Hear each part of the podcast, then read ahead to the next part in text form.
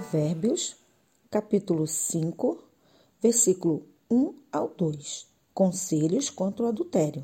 Filho, preste atenção no que eu digo com a minha sabedoria e compreensão.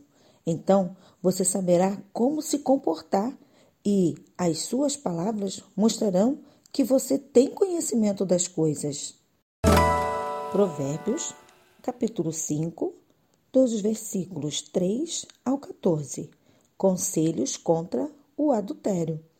Os lábios da mulher imoral podem ser tão doces como o mel, e os seus beijos tão suaves como o azeite.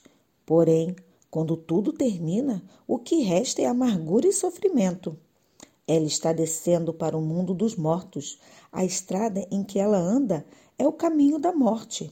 Essa mulher não anda na estrada da vida. Ela caminha sem rumo mas não sabe disso.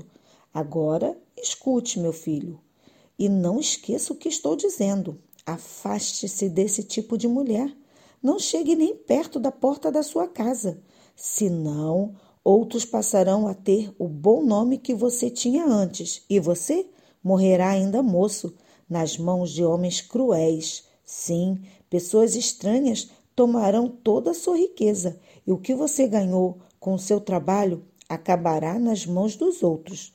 Você ficará gemendo no seu leito de morte, enquanto todo o seu corpo vai sendo destruído pouco a pouco.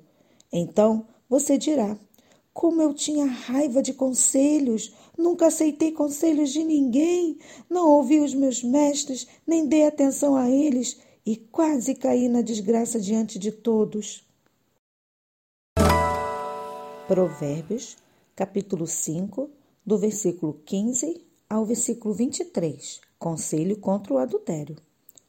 Seja fiel à sua mulher e dê o seu amor somente a ela. Os filhos que você tiver com outras mulheres não lhe farão nenhum bem. Os seus filhos devem crescer para ajudar você e não para ajudar os outros. Portanto, alegre-se com a sua mulher Seja feliz com a moça com quem você casou, amorosa como uma corça, graciosa como uma cabra selvagem. Que ela cerque você com o seu amor e que seus encantos sempre o façam feliz. Filho, por que dá o seu amor a uma mulher imoral? Por que preferiu os encantos da mulher de outro homem?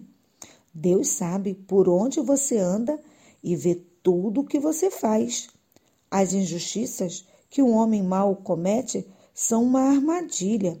Ele é apanhado na rede do seu próprio pecado. Morre porque não se, se controla. A sua grande loucura o levará à cova.